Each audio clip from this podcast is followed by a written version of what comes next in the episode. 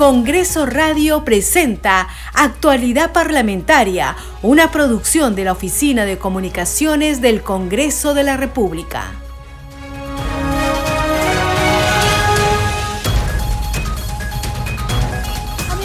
Muy buenos días, bienvenidos. Empezamos Actualidad Parlamentaria. Hoy es jueves 27 de octubre del 2022. Les acompaña Perla Villanueva en los controles Franco Roldán. De inmediato vamos con los titulares de la presente jornada informativa. La Comisión de Constitución y Reglamento del Congreso sesionará hoy para analizar las implicancias de la activación de la Carta Democrática Interamericana de la Organización de Estados Americanos, OEA. Así lo ha informado el presidente de este grupo de trabajo parlamentario, Hernando Guerra García. El representante de Fuerza Popular dijo respetar la decisión del Tribunal Constitucional, que resolvió no interpretar el artículo 117 de la Constitución Política del Perú. El presidente del Congreso, José William Zapata, formuló un llamado a estar siempre del lado del bien, donde la democracia funcione y se respete la Constitución. Fue durante el homenaje a ex integrantes de las Fuerzas Armadas en el Día del Veterano de Guerra y de la Pacificación Nacional. Previamente, José William Zapata participó en la ceremonia central por el 72 aniversario de la creación del Centro de Altos Estudios Nacionales CAEN realizada en Chorrillos.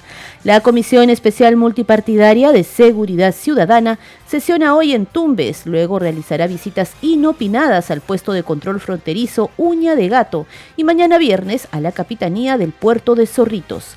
En tanto, en Madre de Dios, el parlamentario Eduardo Saluana de Alianza para el Progreso informó que sostuvo una reunión con la Asociación de Grifos y otros quienes le han reportado su preocupación por el desabastecimiento de combustible en Puerto Maldonado.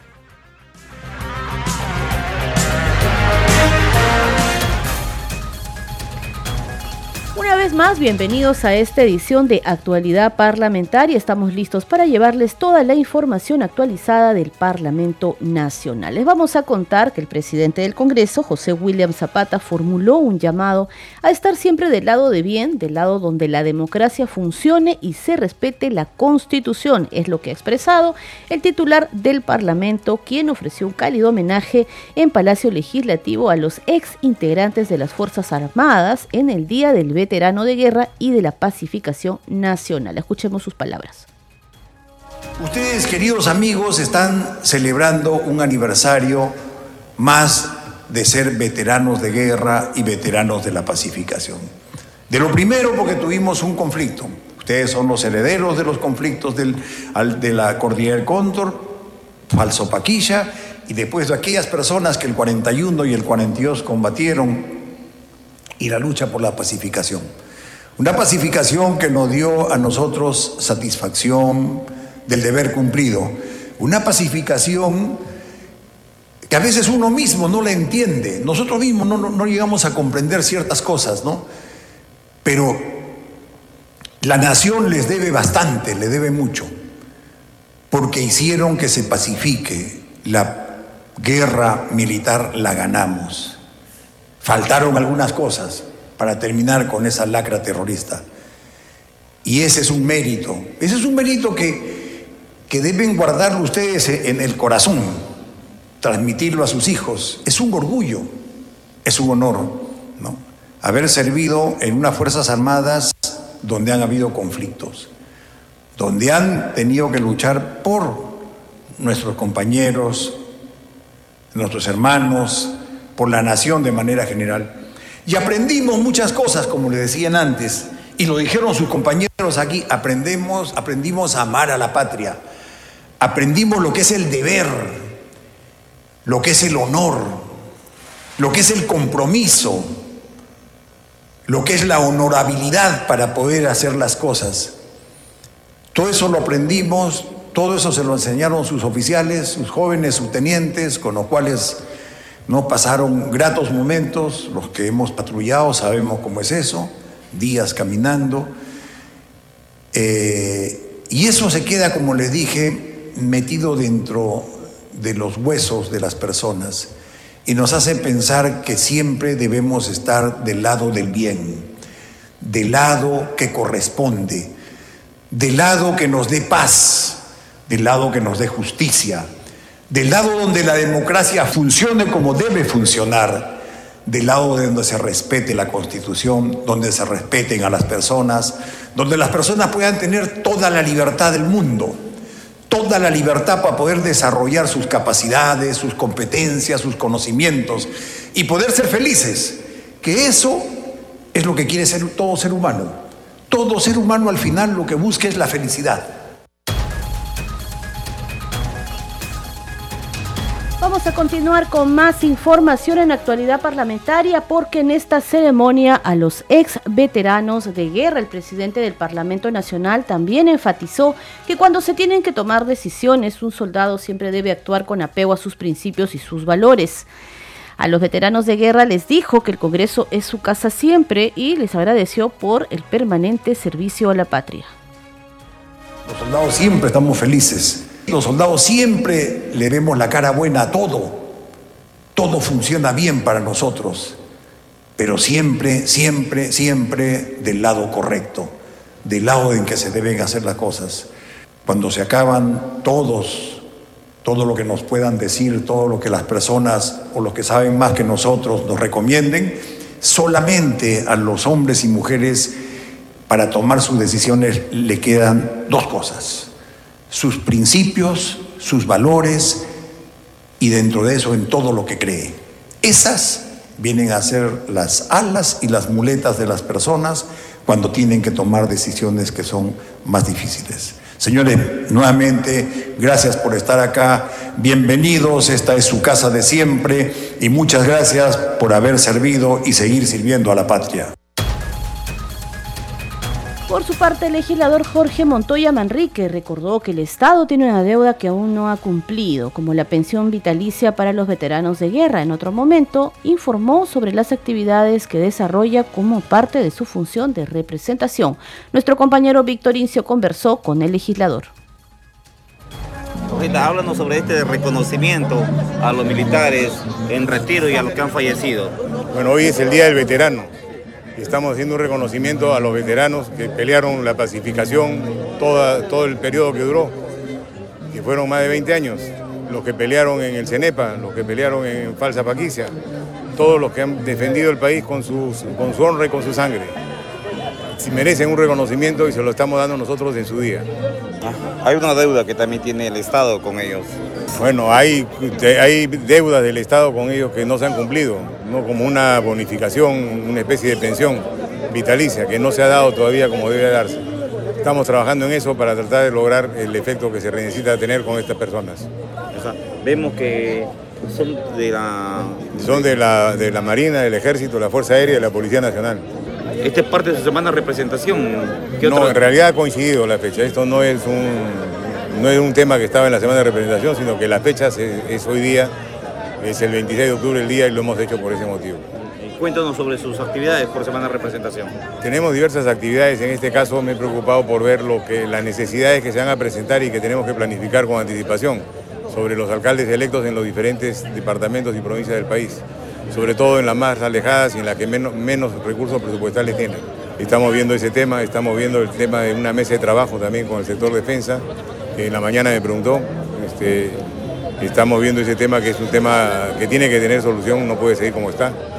¿no? Y el día de mañana tenemos este, un programa para los este, micro y pequeños empresarios, una mesa de trabajo con participación del Ministerio de Economía y Finanzas para mejorar, disminuir las barreras burocráticas y mejorar las facilidades para que puedan desempeñarse como emprendedores. O sea, que el Estado los ayude a completar su deseo de emprender algo, eso genera puestos de trabajo. Son 1.700.000 empresas de este tipo que hay en el país. También el día de mañana vamos a hacer dos exhibiciones de la Marina de Guerra sobre historia y tecnología, que van a estar exhibidas acá en la Plaza Bolívar durante dos días. Vamos a continuar con más información en actualidad parlamentaria. Vamos a cambiar de tema porque la Comisión Especial Multipartidaria de Seguridad Ciudadana del Congreso sesiona en Tumbes. Luego realizará visitas inopinadas al puesto de control fronterizo Uña de Gato y mañana viernes a la capitanía del puerto de Zorritos. Vamos a comunicarnos con nuestra compañera Helen Vances que se encuentra en esa región norteña para que nos brinde los detalles de esta sesión especial de la Comisión de Seguridad Ciudadana. Helen, buenos días, te escuchamos. ¿Qué tal? ¿Cómo estás, Perla? Muy buenos días a los amigos de Congreso Radio. Nos encontramos ya en la Corte Superior de Justicia de Tumbes porque en breves instantes ya va a iniciar la comisión del día de hoy, la Comisión Multipartidaria de Seguridad Ciudadana donde se va a realizar justamente el debate eh, sobre temas distintos, por ejemplo, las acciones frente a la delincuencia, violencia familiar, crimen organizado, trata de personas, tráfico ilícito de drogas en la región Tumbes. Hay que indicar también que esta sesión, que es la sexta sesión extraordinaria descentralizada, se va a realizar eh, a cargo del congresista Alfredo Azurín, que es presidente justamente de esta comisión, es policía en retiro que luchó contra el narcotráfico y terrorismo. Hay que indicar también, eh, Perla, que ayer por la mañana el congresista eh, se dirigió hacia la capitanía de Zorritos en Tumbes, donde se ha reunido con el jefe capitán de fragata Leopoldo Luna, para conversar justamente sobre las acciones para enfrentar la piratería en alta mar. También eh, contarte y contarles también a nuestros amigos de Congreso Radio que en esa visita, en esta reunión de representación, el, eh, capitán de fragata demandó mayor dotación de combustible para las embarcaciones. También eh, se han tocado temas por, en respecto a las acciones para enfrentar la piratería en alta mar. Entonces, Perla, vamos a estar comunicando seguramente más adelante para la información acerca de lo que se desarrolla el día de hoy la Comisión Multipartidaria de Seguridad Ciudadana a cargo del congresista Alfredo Azurín, que ya lleva algunos días aquí en la región Tumbes realizando las distintas labores por la semana de representación, control y fiscalización. Estaremos informando más adelante entonces, Perla. Adelante contigo. Muchas gracias, Hele, por la información. Y así es, efectivamente, vamos a estar siguiendo al tanto todas las incidencias de esta sesión de la Comisión Especial Multipartidaria de Seguridad Ciudadana en la región Tumbes. Todos los detalles y ampliaremos la información a través no solo de Congreso Radio, sino también de Congreso Televisión, las redes sociales del Parlamento Nacional y el portal web institucional. Vamos a continuar con más información. Usted está escuchando Actualidad Parlamentaria.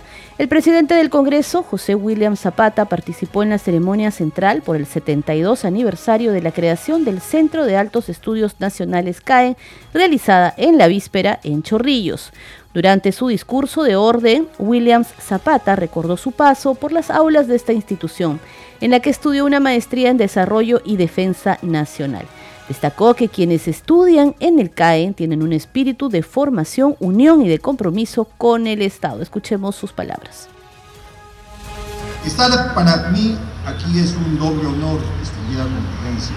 Primero porque tengo el alto honor de haber sido formado en el CAE y pertenecer a la 47 séptima promoción con compañeros de promoción que tengo aquí, a los cuales estimo muchísimo y como es particular en el CAEM se crea eh, una gran amistad. Y no solamente en los programas regulares, me refiero a la maestría y en todo, sino en todo aquel programa que se hace, por más pequeño que sea, una maestría y hasta cursos. Crea, crea una significativa unión, compromiso con el Estado, compromiso con la seguridad, y por años y años las promociones se siguen reuniendo. Hay una organización que reúne a todas ellas que además de, lo valioso que es enseñar realidad nacional, seguridad, defensa, particularmente seguridad en todo el contexto y el valor que representa para todos los ámbitos, creo que también crea compromiso. Crea compromiso, crea amistad, crea eh, un espíritu valioso que desde la parte civil, cuando ya se está en retiro, sigue acompañando a las Fuerzas Armadas, sigue acompañando a la Policía y sigue creando interés en asuntos del Estado por parte de, los integrantes del CAE y eso les crea un compromiso con las políticas actuales, con lo que sucede en el quehacer nacional y nos hace tomar parte, tomar parte y tomar decisiones en lo que es más, lo que es mejor y corresponde que deba ser para nuestra nación. Continuamos con más información en actualidad parlamentaria. Vamos ahora con noticias de la Comisión de Constitución y Reglamento, que sesiona hoy de forma extraordinaria para analizar las implicancias de la activación de la Carta Democrática Interamericana de la Organización de Estados Americanos, OEA. A la sesión han sido invitados, según la agenda publicada en las redes sociales de este grupo de trabajo y también en el portal web institucional, constitucionalistas e internacionalistas como los ex cancilleres Francisco Tudela y Luis González Posada, además el embajador Hugo de Cela Martínez, ex representante permanente ante la OEA, entre otros. Y sobre este tema, hay que precisar que parlamentarios de las diferentes bancadas han coincidido en señalar que será el Parlamento quien interprete el artículo 117 de la Constitución Política del Perú tras la negativa del Tribunal Constitucional para hacerlo. Los detalles de este tema en el informe de nuestro compañero Carlos Alvarado. Legisladores de las diferentes bancadas se pronunciaron sobre la decisión del Tribunal Constitucional de no interpretar el artículo 117 de la Constitución. La primera vicepresidenta del Congreso, Marta Moyano, sostuvo que el Parlamento será quien dilucide el artículo 117, tal como lo planteó la fiscal de la Nación, Patricia Benavides. Simplemente te se ha dicho yo sobre esto no voy a opinar y solamente voy a admitir la demanda competencial en tales extremos. Eso es todo, ¿no? No hay ninguna, ninguna derrota contra ningún presidente. La mesa directiva acordó como mesa directiva continuar con el procedimiento de la demanda competencial. Eso tiene que quedar claro. Acá se le informó a la Junta de Portavoces, así que las cosas están más claras que el agua. Y sobre la censura, también es su derecho de las bancadas de presentar censuras si se tramita, ¿no? Por supuesto que sí, el Parlamento es quien debe interpretar y aplicar la, la Constitución. El presidente de la Comisión de Constitución, Hernando Guerra García, dijo respetar la decisión del Tribunal Constitucional que señaló que cada órgano está obligado a desarrollar sus funciones. Informó también que su grupo sesionará este jueves de forma extraordinaria para analizar la función que tendrá la Organización de los Estados Americanos OEA en nuestro país tras activarse la Carta Democrática Interamericana. Obviamente es una decisión que respetamos. Este pedido de ampliación, obviamente también nosotros respaldamos al presidente del Congreso en la gestión que se intentó. Eh, lo que queda es ceñirse solamente a la consulta respecto al defensor del pueblo. Mañana en la comisión, hemos hecho una sesión de la Comisión de Constitución extraordinaria, vamos a estar desde las 9 escuchando a varios constitucionalistas alrededor de las funciones y posibilidades que tiene la OEA para hacer y las limitaciones que podría tener. ¿Qué va a suceder cuando le pregunten al Contralor General de la República? ¿Qué le va a decir? No va a ser a favor del gobierno. el Poder Judicial tampoco va a hablar a favor del gobierno. El Ministerio Público tampoco. El presidente del Congreso tampoco. La prensa y por los datos objetivos y espero que los miembros de la OEA puedan ver en todos los medios de comunicación lo que ha sucedido en nuestro país. Creo que puede salirles el tiro por la culata. Quien da la ley la puede interpretar, sostuvo por su parte la legisladora de Renovación Popular Gladys Echaíz. Se trató de darle más consistencia a las acciones de control político que realiza el Parlamento en el marco del irrestricto respeto a la Constitución, aseveró. El que da la ley la interpreta.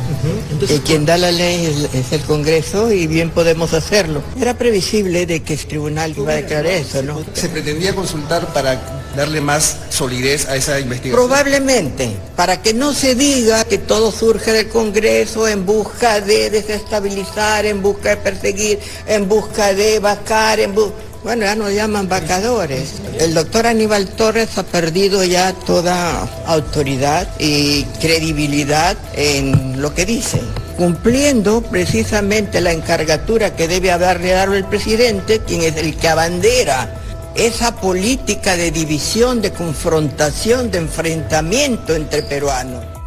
A su turno, el congresista Carlos Ceballos señaló que ya es el momento de plantear la reforma constitucional del artículo 117 de la Carta Magna.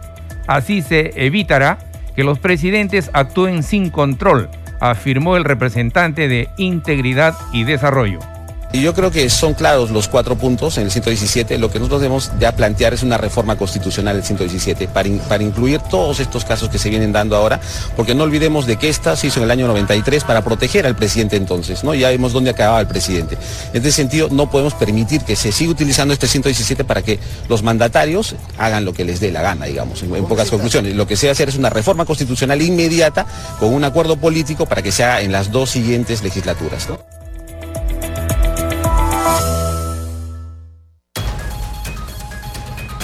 Vamos a estar al tanto entonces de esta sesión extraordinaria de la Comisión de Constitución para poder informar en nuestras siguientes ediciones.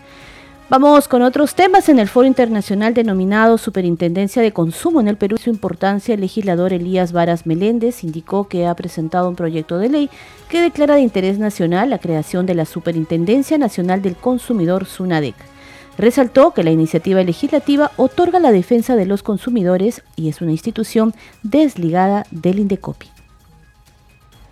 En calidad de congresista de la República, he presentado un proyecto de ley eh, que se enumera 33.336 raya 2022-CR, que propone declarar interés nacional y necesidad pública la creación de la Superintendencia Nacional del Consumidor, cuya denominación será SUNADECO, como órgano constitucionalmente autónomo y rector del sistema de protección y defensa del consumidor, y la aplicación del Código de Defensa, de Protección y Defensa del Consumidor respecto de las relaciones entre proveedores y consumidores o usuarios. En síntesis, lo que propone la indicada iniciativa legislativa es otorgar protección y defensa de los consumidores y usuarios, la autonomía y, y la independencia que requiere, desligándola del Indecopi, donde ha venido funcionando hasta la fecha.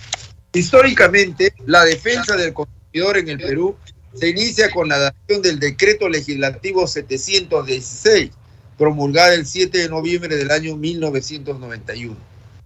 Posteriormente, mediante el decreto ley 25.868, promulgado el 18 de noviembre del año 1992, se creó el Instituto Nacional de Defensa, denominado INDECOPI, que considera la protección y defensa de los consumidores como un apéndice de dicho organismo, restándole toda la importancia, pues ni siquiera la incluyó en su denominación. Varios años después, el 1 de noviembre del 2010, producto de un gran esfuerzo de la Comisión de Defensa del Consumidor del Congreso de la República, se dio el Código de Protección y Defensa de los Consumidores, en cuya oportunidad no fue posible desligar la defensa del consumidor de Indecopi.